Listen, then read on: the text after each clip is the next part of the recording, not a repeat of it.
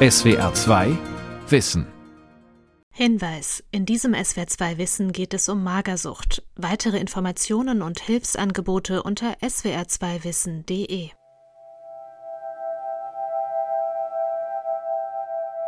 Man muss sich das so vorstellen, der normale Kalorienbedarf von einer erwachsenen Frau, sage ich mal, sind so um die 2000 Kalorien. Und ich habe damals so um die 150 gegessen am Tag, wenn es hochkam. Ich mache Sachen einfach immer sehr extrem würde ich sagen. Wenn eine Patientin aufhört zu essen, Nahrung zu sich zu nehmen, dann ist das ja ein unheimlich starkes Problem, nicht nur für die Patientin, sondern beispielsweise für ihre Familie. Es gibt schon sehr gute Angebote, auch von Beratungsstellen, aber häufig reicht das nicht. Uns ist immer klarer geworden, auch durch viele Ergebnisse aus der Forschung, dass die Magersucht eigentlich nicht nur eine reine psychische, sondern auch eine Stoffwechselerkrankung ist. Magersucht. Therapien gegen die Essstörung von Franziska Hochwald. Anorexia nervosa oder Magersucht. Circa ein Prozent aller Mädchen und Frauen leiden darunter. Doch auch immer mehr Männer sind betroffen. Und immer noch endet diese Krankheit in vielen Fällen tödlich, weil sie nicht leicht zu therapieren ist.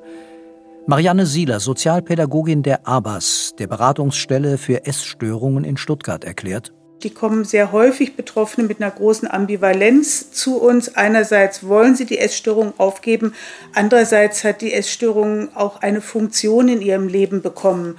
Und das ist oft ganz schwer herauszuarbeiten und mit denen an der Motivation zu arbeiten, sich tatsächlich auch entsprechend fachliche Unterstützung zu holen. Die Krankheit beginnt zumeist im Alter von 15 bis 17 Jahren. Doch vielfach kommen die Menschen erst Jahre später in die Beratungsstelle. Wie sehr sich magersüchtige Mädchen über ihre Krankheit definieren, beschreibt die 21-jährige Studentin Jana Raupach, die selbst betroffen ist. Das hat ganz, ganz, ganz viel mit Disziplin zu tun. Wenn ich in der Schule war, habe ich mich hingesetzt und habe quasi geguckt, wer irgendwie was isst oder wer ein Schokoriegel isst oder so. Und dann merkt man richtig, wie man andere Leute abwertet dafür, dass sie sowas essen und man selber dann quasi dasteht und sagt, boah, nee, ich brauche das gar nicht, ich bin viel stärker als die anderen. Anorektische Patientinnen zeichnen sich häufig durch hohe Disziplin und Leistungsbereitschaft aus. Und diese Eigenschaften machen die Erkrankung auch so hartnäckig. Denn mit derselben Disziplin kontrollieren sie ihr Gewicht, zwingen sich zu Sport, unterkühlen sich und halten sich an ihre Diätpläne. Der ärztliche Direktor der Abteilung für psychosomatische Medizin und Psychotherapie an der Universitätsklinik Tübingen, Stefan Zipfel, hat in einer Langzeitstudie gezeigt, dass etwa jede fünfte Patientin auf lange Sicht nicht vom gezielten Hungern loskommt. Im Unterschied zu manch anderer Erkrankungen und auch zu manch anderer psychischer Erkrankung gibt es eben einen Ausweg, eine Heilung aus der Anorexia nervosa. Aber es gibt eben auch eine Gruppe von Patientinnen, die durch unsere bisherigen Behandlungen zumindest noch nicht oder noch nicht ausreichend gut behandelt werden. Magersucht kann zu Organversagen führen. Aufgrund der Unterversorgung des Körpers auch eine Lungeninfektion ist eine häufige Todesursache. Zudem besteht die Gefahr des plötzlichen Herztods, weil durch Mangel und Fehlernährung sowie durch häufiges Erbrechen Herzrhythmusstörungen auftreten können. Und schließlich gibt es auch Magersüchtige, die wegen der Krankheit und zum Beispiel einer zusätzlichen Depression Suizid begehen. International sagen die Daten ungefähr, dass bis zu 10 Prozent der Patienten mit einem schweren Verlauf auch an den Folgen der Anorexia nervosa versterben. Eine Behandlung mit Medikamenten ist bei Anorexie nicht angezeigt und die psychotherapeutischen Angebote greifen häufig nicht gut genug. Ein zentrales Problem ist dabei die Motivation der Patientinnen, wie Jana Raupach beschreibt. Sie versuchte es zuerst mit einer ambulanten Psychotherapie. Für mich hat das einfach nicht funktioniert, weil im Endeffekt wurde mir mehr oder weniger gesagt, dass ich noch nicht zu wenig wiege, quasi um in eine Klinik aufgenommen zu werden. Und wenn man das gesagt bekommt, wenn man schon in diesem Kreislauf drin ist, dann ist das wie so eine Kampfansage, würde ich sagen. Und das hat dann einfach genau das Gegenteil von dem bewirkt, was sie mit dem Satz bewirken wollte.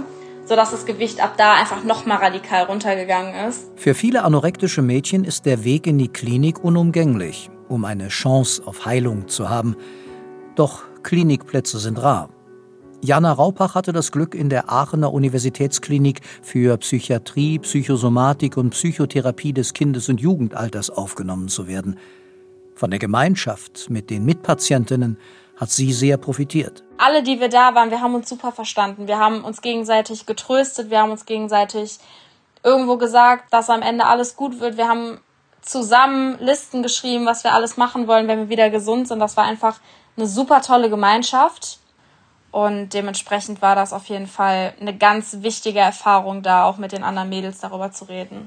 Die Klinik bietet den jungen Frauen die Chance, den Teufelskreis aus Hungern, ungesund viel Sport treiben und ständiger Selbstkontrolle zu durchbrechen und sich anders zu erleben. Doch ein großer Prozentsatz der Patientinnen wird rückfällig.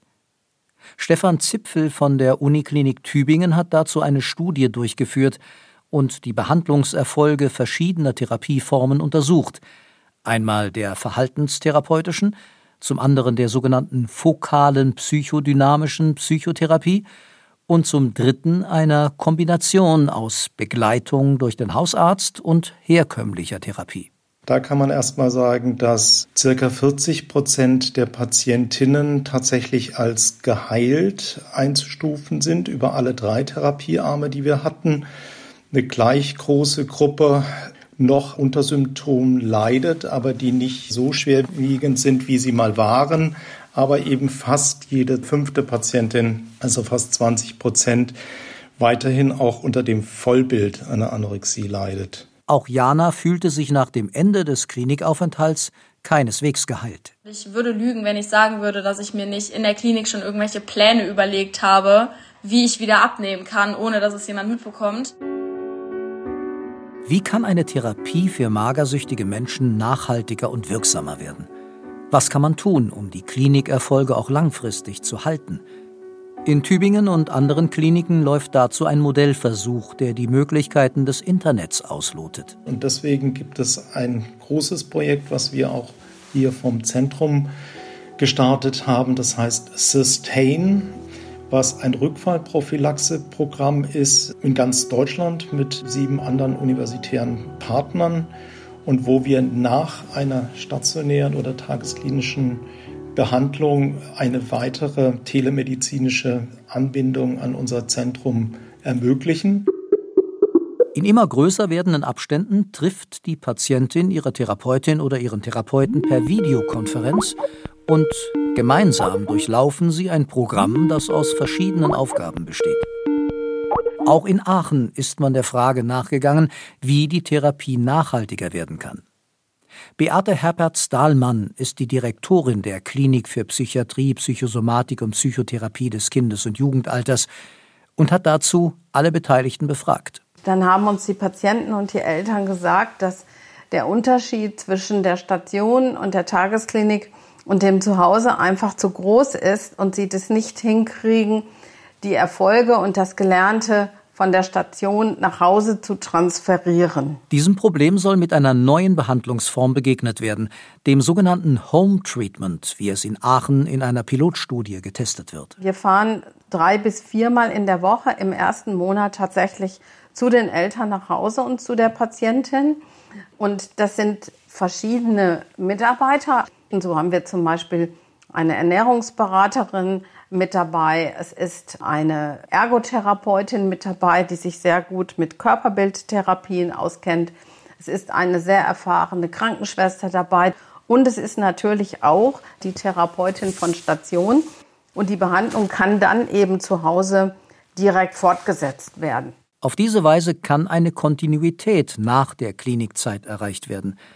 Vielleicht noch wichtiger ist, dass nun erstmals die ungesunden Verhaltensweisen, die in vielen Familien magersüchtiger Mädchen bestehen, direkt gesehen und bearbeitet werden können. Also zum einen gibt es natürlich viele eingeübte Muster beim Essen, die sich eingebürgert haben. Also zum Beispiel haben unsere Mitarbeiter festgestellt, dass die ganze Familie von Kindergeschirr gegessen hat, was dazu führte, dass die Portionen eben sehr klein waren.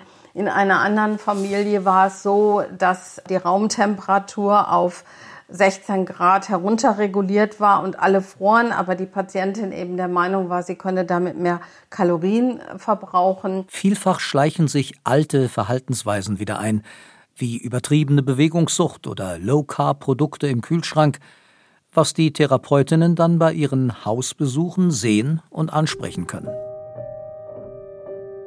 Jana Raupach war die erste Patientin, die am Modellversuch des Home Treatment in Aachen teilnahm. Also die Überwachung war wirklich extremer als in der Klinik selber. Und das hatte aber einfach den Vorteil, dass man quasi nur das Gefühl hatte, zwei Stunden am Tag unter Kontrolle zu sein, sage ich mal. Und man so einfach super schnell wieder in den Alltag integriert werden konnte. Was wirklich ein sehr, sehr, sehr großer Vorteil ist. Und deswegen, ich würde es immer wieder machen. Der Fokus auf das Familiensystem hat sich in den letzten Jahren deutlich verschoben. In früheren Jahren wurde die Familie vor allem als Ursache der Krankheit gesehen, sagt Stefan Zipfel. Ungefähr vor 30 Jahren gab es eine sehr populäre Sicht auf die Magersucht, die gesagt hat, die Magersucht ist eine Folge eines gestörten Mutter-Tochter-Interaktionsverhaltens und hat die Mutter, dann später auch die Eltern noch mehr sozusagen als die Anführungszeichen Schuldigen ausgemacht. Unterdessen wissen wir, dass da die Eltern auch eine zentrale Rolle spielen, aber dass es weit komplexer ist. Ob eine Jugendliche eine Anorexie entwickelt oder nicht, hängt also nicht nur von ihrer Familie ab, sondern von vielen Faktoren. Dennoch ist der systemische Blick nach wie vor bedeutsam. Das Familiensystem kann zur Erkrankung beitragen, aber eben auch zur Heilung. Die Familie muss Teil der Therapie sein, nicht nur weil sie ungünstige Muster aufrechterhält oder eben aufzulösen hilft, sondern auch weil die Diagnose Magersucht die Eltern enorm belastet. Andrea Raupach, die Mutter von Jana, beschreibt es so. Nehmen Sie sämtliche negative Gedanken und Gefühle, die Sie sich vorstellen können, dann sind sie ungefähr da.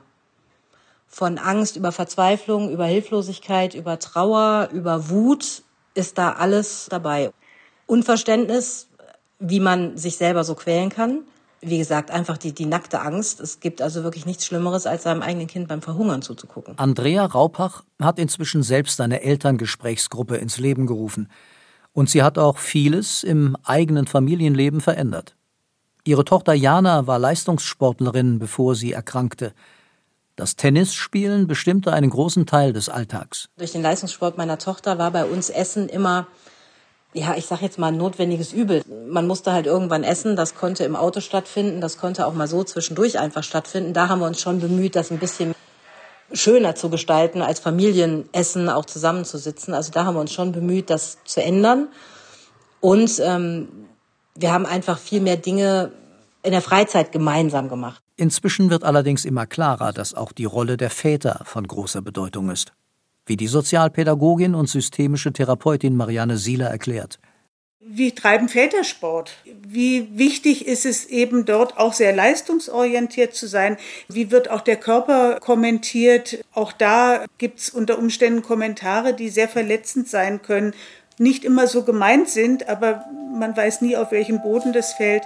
Marianne Sieler weiß zudem, dass es Familien gibt, in denen Magersucht gehäuft auftritt. Nicht ganz selten haben wir essgestörte Töchter von essgestörten Müttern oder manchmal auch Großmüttern. Also da sieht man manchmal auch, dass so ein Körperbild oder das Bild von Gewicht, Figur, solche Dinge fortgeführt werden. Ist dieses Verhalten erlernt oder genetisch? Mit dieser Frage beschäftigt sich die Wissenschaft inzwischen vermehrt, wie Stefan Zipfel erläutert. An der Stelle haben wir in großen Konsortien mit weltweit führenden Essstörungszentren Untersuchungen gemacht, dass es tatsächlich auch sowas wie Gene gibt, die in ihrer Interaktion eben eher in gewissen Risikokonstellationen dazu führen, dass Betroffene dann eben eine Essstörung entwickeln. Die Forschung hierzu ist noch ganz am Anfang. Aber in verschiedenen wissenschaftlichen Studien wurden bereits genetische Konstellationen gefunden, die für eine Reihe psychischer Erkrankungen, darunter auch Anorexie, typisch sind. Anorexie hat also viele Ursachen, die zusammenkommen. Familiensystem und Genetik spielen eine Rolle, Aber auch der Stoffwechsel hat seinen Anteil daran, wie Beate Herpertz-Dahlmann derzeit in Aachen erforscht. Das zeigt sich dadurch, dass es zum Beispiel Beziehungen gibt zu Hormonen, die die Appetitregulation beeinflussen und eben auch zu anderen Dingen wie zum Beispiel der körperlichen Bewegung. Auch die Zusammensetzung der Darmbakterien, das sogenannte Mikrobiom des Darms, könnte einen Anteil an der Krankheit haben. Wir wissen aus Tiermodellen, dass eben Darmbakterien sehr stark zur Gewichtsregulation beitragen. So kann man zum Beispiel Mäusen, die sehr dünn sind, den Stuhlextrakt von dickleibigen Mäusen füttern. Dann werden die dünnen Mäuse sehr dick. Wenn man wiederum relativ dicken Mäusen Stuhlextrakt zum Beispiel von Kindern in Entwicklungsländern gibt, die sehr hungern, dann werden diese Mäuse eben auch sehr dünn. Diese Versuche zeigen, dass die Darmbakterien einen Einfluss auf die Gewichtsregulation haben. Bislang ist noch nicht ganz klar, ob das veränderte Mikrobiom des Darms eine Folge oder eine Voraussetzung für die Erkrankung ist.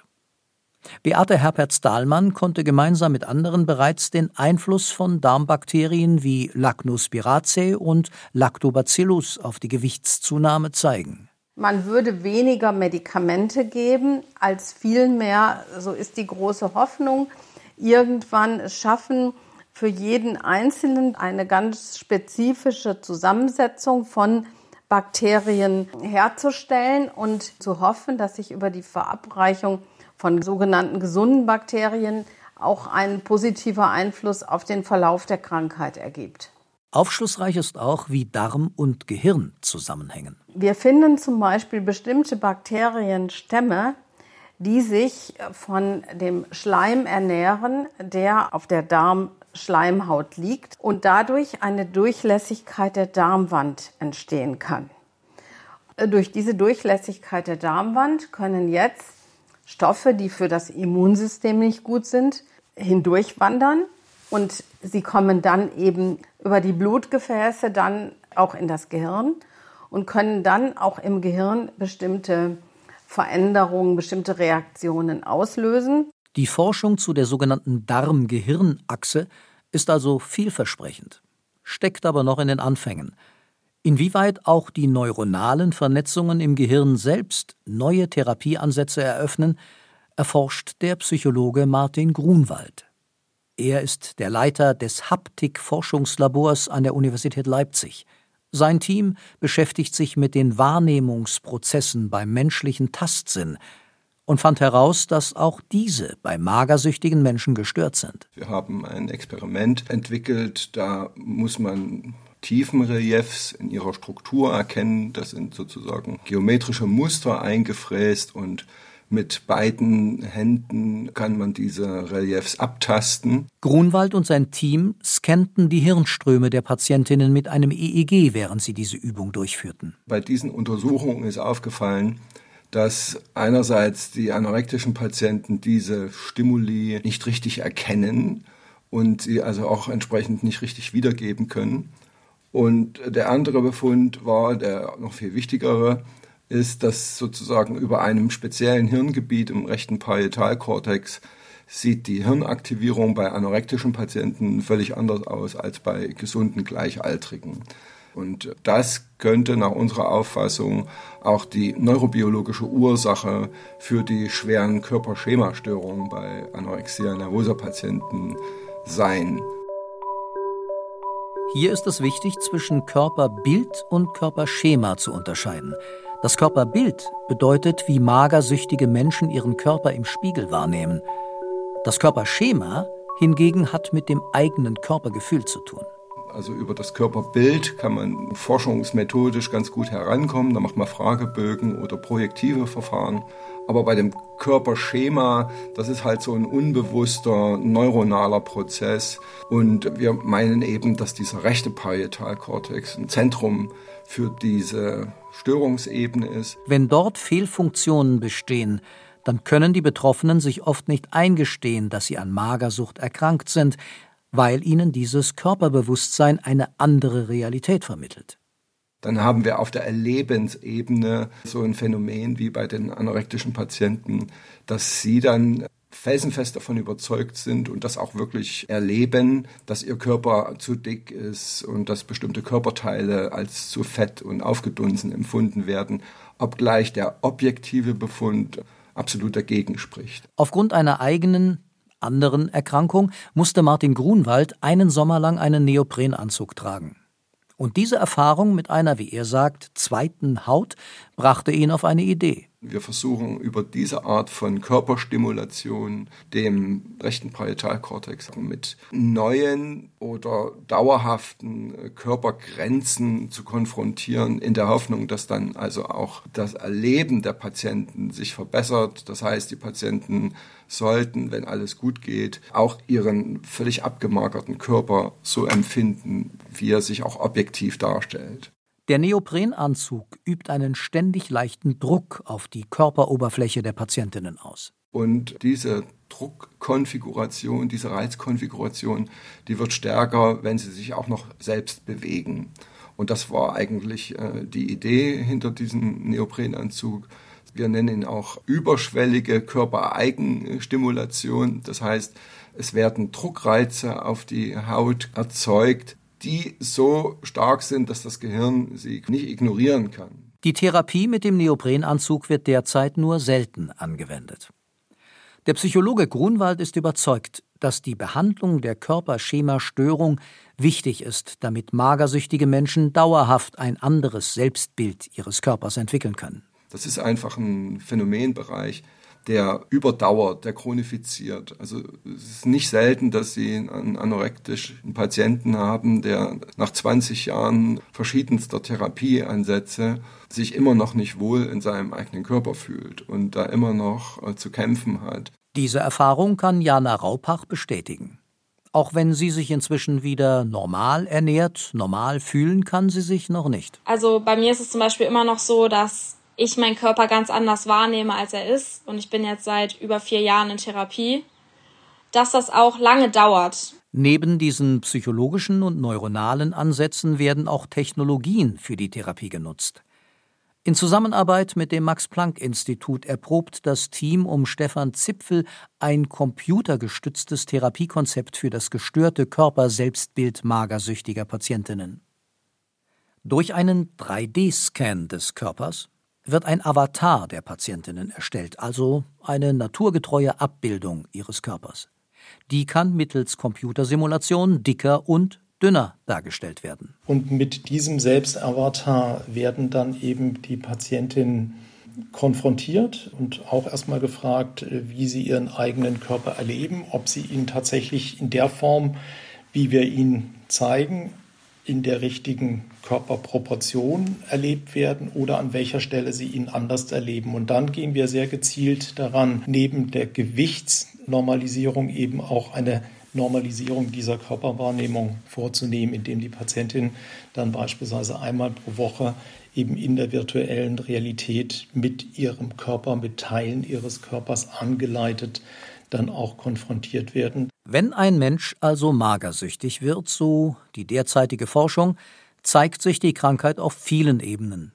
Die Psyche und die Hormone sind ebenso beteiligt wie das Mikrobiom des Darms. Die Beziehungen zu anderen Menschen sind betroffen, die neuronale Vernetzung des Gehirns und darüber auch die Selbstwahrnehmung und das Körpergefühl. Das macht die Therapie so komplex, bietet aber auch zunehmend neue Möglichkeiten.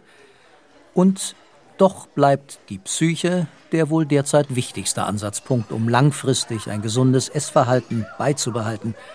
Hierfür bietet Marianne Sieler in der Stuttgarter Beratungsstelle eine Gruppe an, in der Achtsamkeitsmethoden geübt werden. Ein wichtiger Baustein ist eine sogenannte Eating-Meditation. Das heißt, es wird angeleitet, dass die Teilnehmerinnen auf ihre Art Wahrnehmung für sich machen, wie sie dem Essen begegnen. Und zwar, welche Gedanken kommen auf, welche Emotionen werden bei mir ausgelöst und diese als solche wahrzunehmen, ohne sie gleich in gut oder schlecht einzuteilen, in richtig oder falsch, sondern sich selber für den Moment so wahrzunehmen mit allem, was da ist. Und das ist für Menschen mit einer Essstörung besonders schwierig, weil die sehr häufig sich sehr negativ sehen und alles im Kontext Essen sehr negativ bewerten. Gerade bei Anorexie wäre Prävention besonders wichtig. Denn bereits bei etwa einem Fünftel aller 11- bis 17-Jährigen in Deutschland liegt ein Verdacht auf eine Essstörung vor. So der Kinder- und Jugendgesundheitssurvey des Robert Koch Instituts. Jugendliche suchen nach Orientierung und Vorbildern, und die Vorbilder, die unsere Gesellschaft ihnen in den Medien vermittelt, sind Menschen mit schlanken, durchtrainierten Körpern. Also das Schönheitsideal, das bei uns propagiert wird, entspricht nicht der Realität, wie menschliche Körper sich entwickeln oder wie menschliche Körper geschaffen sind. Und da müsste sich in der Öffentlichkeit, gerade in den Medien, ganz viel verändern. Während der Corona-Krise waren viele Kinder und Jugendliche von ihren Freundinnen und Freunden abgeschnitten. Die sozialen Medien mit ihren selbstoptimierten Influencern wurden noch wichtiger, als sie es sowieso schon waren.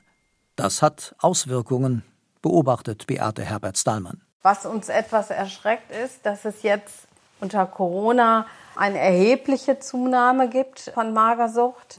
Wir wissen nicht genau, ob es lediglich schwerere Fälle sind, die dann eher in stationäre Behandlung kommen, oder ob sie tatsächlich so zugenommen hat. Aber alle Kliniken in Deutschland und auch die Krankenkassen, die wir extra noch mal gefragt haben, um objektive Daten zu haben, beobachten eine erhebliche Zunahme der Erkrankung. Auch werden die Erkrankten immer jünger. Das sei bedenklich, denn die Heilungschancen sinken, je früher die Magersucht beginnt. Wir kriegen immer mehr mit, dass natürlich auch 11-, 12-Jährige im Internet natürlich surfen. Ich habe gerade eben von einer gehört, die mir bei der Visite sagte, wissen Sie, ich habe dann immer bei Instagram geguckt und da waren dann so viele Mädchen, die in ihrem Bikini und in ihrem Badeanzug abgebildet waren. Und dann habe ich gedacht, da kann ich eigentlich überhaupt nicht konkurrieren und habe dann angefangen abzunehmen. Und das scheint auch ein bisschen einer der Gründe zu sein, warum in Corona-Zeiten die Krankheit so zugenommen hat. Die wichtigste Unterstützung für junge Menschen mit Essstörungen besteht darin, ihnen ein positives Selbstbild zu vermitteln. Letztendlich ist es ganz wichtig, dass auch ganz junge Menschen auch tatsächlich im Kindergartenalter, die kleinen Kinder schon vermittelt kriegen, von den Eltern und auch von allen, die sie weiter begleiten, du bist in Ordnung so, wie du bist. Und niemand ist perfekt. SWR 2 Wissen Magersucht. Therapien gegen die Essstörung von Franziska Hochwald. Sprecher Volker Riesch. Redaktion Vera Kern. Regie Günther Maurer. Ein Beitrag aus dem Jahr 2021.